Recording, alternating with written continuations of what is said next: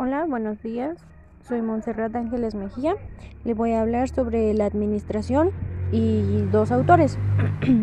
la administración eh, es una ciencia compuesta con varias técnicas o prácticas, las cuales este, hacen una, una ayuda para, lo, para los humanos, donde a través de ellos los cuales se pueden alcanzar propósitos muy importantes en una en una ocasión como por ejemplo en una empresa o en alguna escuela en la misma casa en cualquier lado.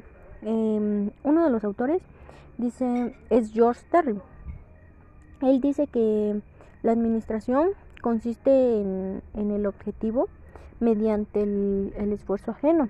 O sea que llegan, llega la administración a tener un objetivo mediante el esfuerzo de las demás personas que están trabajando en su empresa o mismo en la escuela.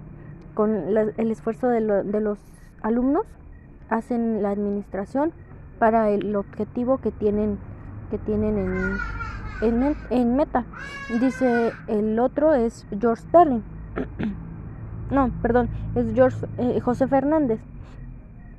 Él dice que la administración eh, es una ciencia social que a través del esfuerzo humano es coordinado. Eh, él ya dice que es eh, se basa más en el esfuerzo humano y casi, casi casi casi es igual que el otro que está diciendo. Eso es lo que están a conocer los dos autores mediante la administración.